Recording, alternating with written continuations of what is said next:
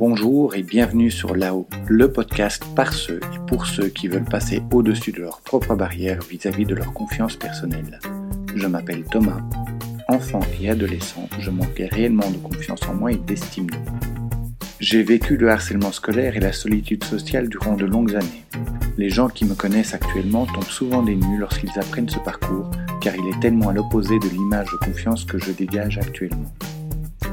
Je suis convaincu que nous pouvons tous améliorer nos niveaux de confiance et d'estime personnelle.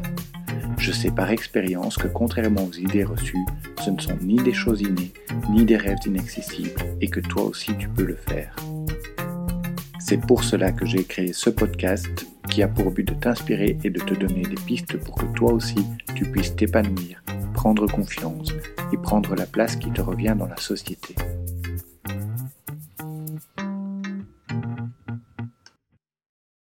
C'est injuste, la beauté crée des inégalités. Nous sommes nés dans une société d'image, une société qui met une forte pression sur notre rapport à l'apparence. Et quoi que l'on en dise, L'image que nous présentons aux autres influence fortement nos perspectives sur le marché du travail ou sur celui de l'amour. Avoir un physique avenant serait une garantie de succès. Mais qu'en est-il vraiment? Quelle est la place de la beauté dans notre société? Trouvons-nous quelqu'un de beau ou laid uniquement sur base de notre instinct ou de nos goûts personnels? Y a-t-il d'autres éléments externes qui dirigent nos opinions et influencent nos perceptions? La publicité et notre culture sont-ils responsables de ces inégalités? Je me suis intéressé à ce sujet pas si futile et je te propose d'en faire le point. Mais avant cela, si tu écoutes ce podcast, c'est que les sujets de confiance en soi et d'estime de soi t'intéressent. Alors n'hésite pas à t'abonner ou à t'inscrire à la mailing list pour être prévenu de la sortie de chaque épisode.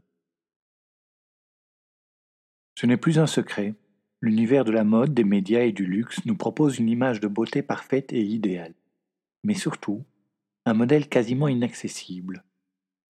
À cela s'est rajoutée les dernières années la pression des réseaux sociaux.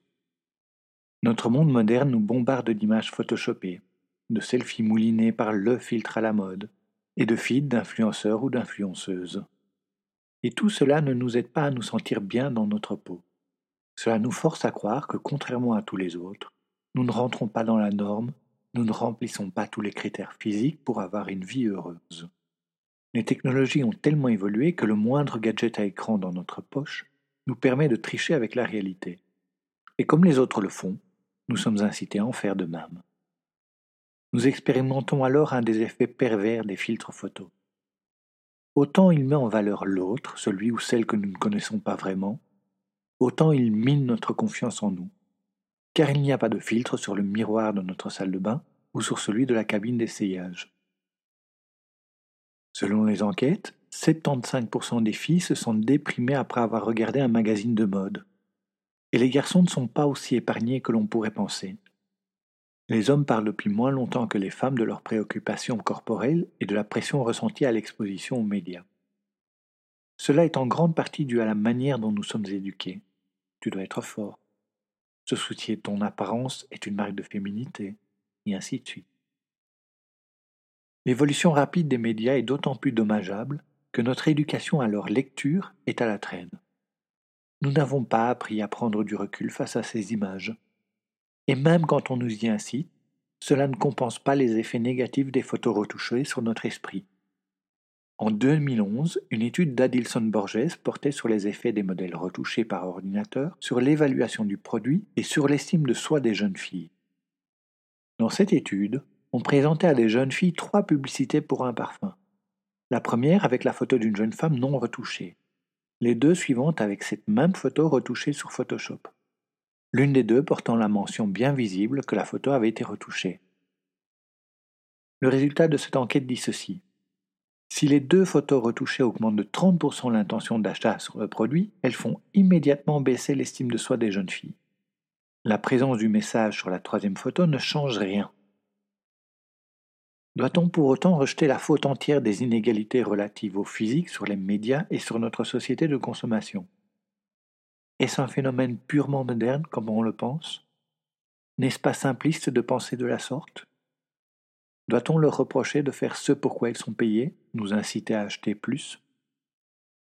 Dans la publicité, je remarque pourtant une évolution positive des images qui nous sont présentées. Ceci étant fortement lié à la portée grandissante des mouvements body positive et body neutrality dont j'ai déjà parlé. C'est un pas dans la bonne direction, même s'il y a toujours beaucoup de chemin à parcourir. Mais notre rapport à la beauté et les inégalités que cela engendre découlent de choses bien plus ancrées dans notre nature. Scanner de Schonen, psychologue et directrice de recherche au CNRS, a démontré que la beauté nous influence dès le plus jeune âge. Devant les yeux de nourrissons, elle a fait défiler une série de photos de visages féminins. Voici ce qu'elle a constaté. Dès trois jours, les bébés fixent plus longtemps les jolis visages que les autres. Mais cela marche aussi dans l'autre sens. Selon Marilou Bruchon-Schweitzer, professeure de psychologie à l'Université de Bordeaux et auteur de plusieurs livres à ce sujet, la mère joue davantage avec un beau bébé et le regarde plus. Un bébé moche recevra moins d'attention. C'est pas tant à la crèche. Les puéricultrices passent toujours plus de temps avec les beaux enfants, qui plus tard sont les plus populaires à la maternelle. À l'école aussi, comme l'ont démontré en 1974 David Landy et Harold Siegel, la bienveillance des enseignants se concentre plus souvent en faveur des beaux élèves. Sans même s'en rendre compte, les enseignants vivent l'effet Pygmalion. Un enfant beau suscite plus d'attention positive et bénéficie donc d'un climat plus stimulant. Depuis, ce sont des centaines d'études qui se sont penchées sur le sujet. Dans toutes, les beaux sont considérés comme plus brillants et obtiennent de meilleurs résultats, de meilleures perspectives d'avenir. Et cela continue à l'université et dans le monde du travail. Dans tous les métiers de contact avec le public, les commerciaux, les assistantes, le RECA, ainsi de suite, on préfère les beaux et on écarte les candidats qui ne correspondent pas aux standards. Même les beaux comptables, les beaux médecins, les beaux dentistes, les beaux avocats ou même les beaux politiciens sont préférés au lait. Malgré tout, dans le monde du travail, il arrive qu'être beau soit un handicap. Ce phénomène ne touche pourtant que les femmes. Pour tous les postes d'encadrement et de pouvoir, être trop belle peut être un frein à l'embauche. Le premier a priori dont elles sont victimes est que parce qu'elles sont belles, et donc fragiles, elles n'auront pas la trempe pour se faire respecter. Ensuite, être belle à un poste envié va immanquablement faire supposer qu'elle l'a obtenu par promotion canapé. Dans ce cas, la beauté efface le mérite. Et c'est injuste. Et même si les spécialistes du recrutement sont généralement psychologues de formation, ils sont également influencés par le physique du candidat ou de la candidate. Et sans en être conscients, il leur arrive régulièrement de commettre de petites injustices.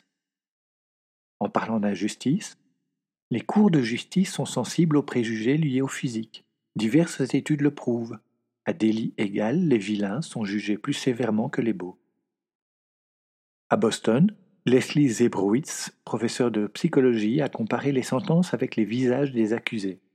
Ceux que l'on pourrait qualifier de gueule d'ange, des traits fins, voire des traits enfantins, obtenaient plus souvent l'indulgence que les autres. Ces discriminations sur base de l'apparence ne sont pas un phénomène nouveau. Et ça, contrairement à ce que l'on lit trop souvent dans les plaidoyers contre cette discrimination.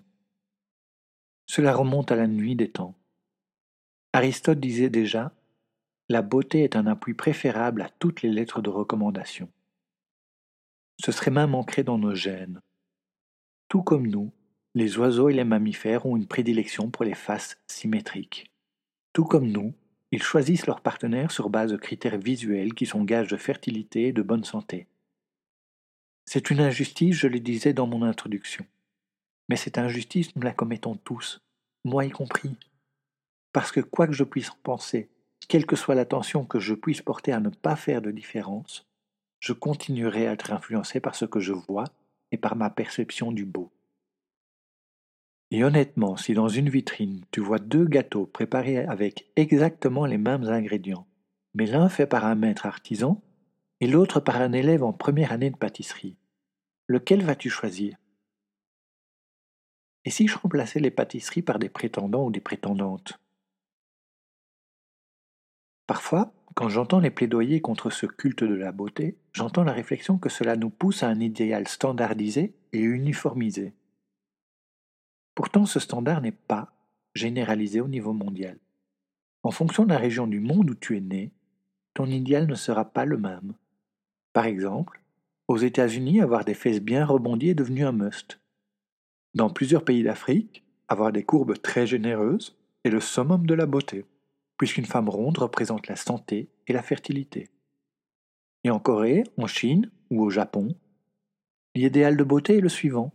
Il faut être plutôt mince et filiforme, et surtout, absolument pas bronzé.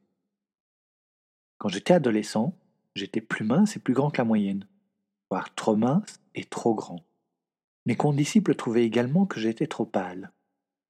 Si j'étais né en Asie plutôt qu'en Europe, ces mêmes caractéristiques auraient été des atouts et non des sujets de moquerie et de rejet. Voltaire nous disait Demandez à un crapaud ce qu'est la beauté, il vous répondra que c'est sa crapaude avec deux gros yeux ronds sortant de sa petite tête. Interrogez le diable, il vous dira que le beau est une paire de cornes, quatre griffes et une queue. Et toi dans tout cela? Il n'y a pas de doute sur le fait qu'être beau apporte des avantages. J'aurais pu essayer de te montrer que la beauté n'a que peu de poids dans notre vie. J'aurais pu te dire qu'elle n'a aucune importance. Je ne serais probablement pas arrivé à t'en convaincre. Mais qu'est-ce que la beauté? Tu ne te trouves pas beau, pas belle, ou bien pas assez mince, pas assez musclé? La première façon de t'en sortir est de te distancier de ces images idéales sur écran ou sur papier glacé. Ces images sont totalement irréelles. Si tu te compares à elles, tu ne pourras pas accepter ton corps. Personne ne le peut. Être beau et se sentir beau sont deux choses bien différentes. Une personne belle peut se trouver laide, tout comme une personne laide peut se trouver belle. Tout est question d'estime personnelle et de culture. Et qu'est-ce qui fait que certaines personnes, que l'on ne classerait pas parmi les beaux, ont malgré tout beaucoup de succès? Prends l'exemple de Serge Gainsbourg. Même sur ses photos de jeunesse, on ne peut pas le classer dans l'idéal masculin. Et pourtant, il a su séduire Brigitte Bardot, Jane Birkin, Bambou. Plus que la beauté, ce qui marche en amour comme en affaires, c'est le charisme. Le charisme, c'est oser aller vers les autres, avoir le bon langage non verbal et le bon langage paraverbal, donc l'intonation et le rythme vocal. C'est aussi être à l'écoute, être attentif aux autres. C'est savoir mettre les autres à l'aise.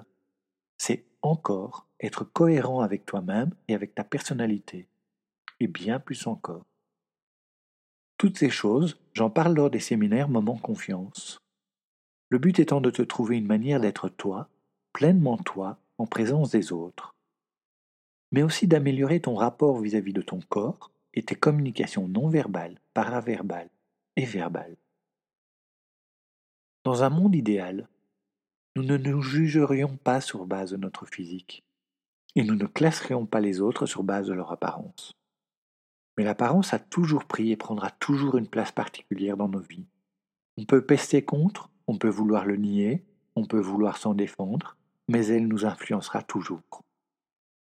Que tu apprécies ton physique ou non, prendre soin de ton apparence te sera toujours profitable. Quelques changements dans tes choix vestimentaires, sujet que j'ai déjà abordé dans un autre podcast, peuvent modifier la manière dont tu te sens et dont tu te perçois, et donc la manière dont les autres te perçoivent. Je terminerai sur cette citation de Victor Hugo. Aucune grâce extérieure n'est complète si la beauté intérieure ne la vivifie. La beauté de l'âme se répand comme une lumière mystérieuse sur la beauté du corps. Voici pour cet épisode sur l'apparence est-ce si important? J'espère qu'il aura répondu à quelques-unes de tes questions. Si tu penses qu'il peut aider quelqu'un de ton entourage, n'hésite pas à le partager autour de toi. N'oublie pas de t'abonner ou de t'inscrire à la mailing list. Merci pour ton écoute et je te dis à la semaine prochaine.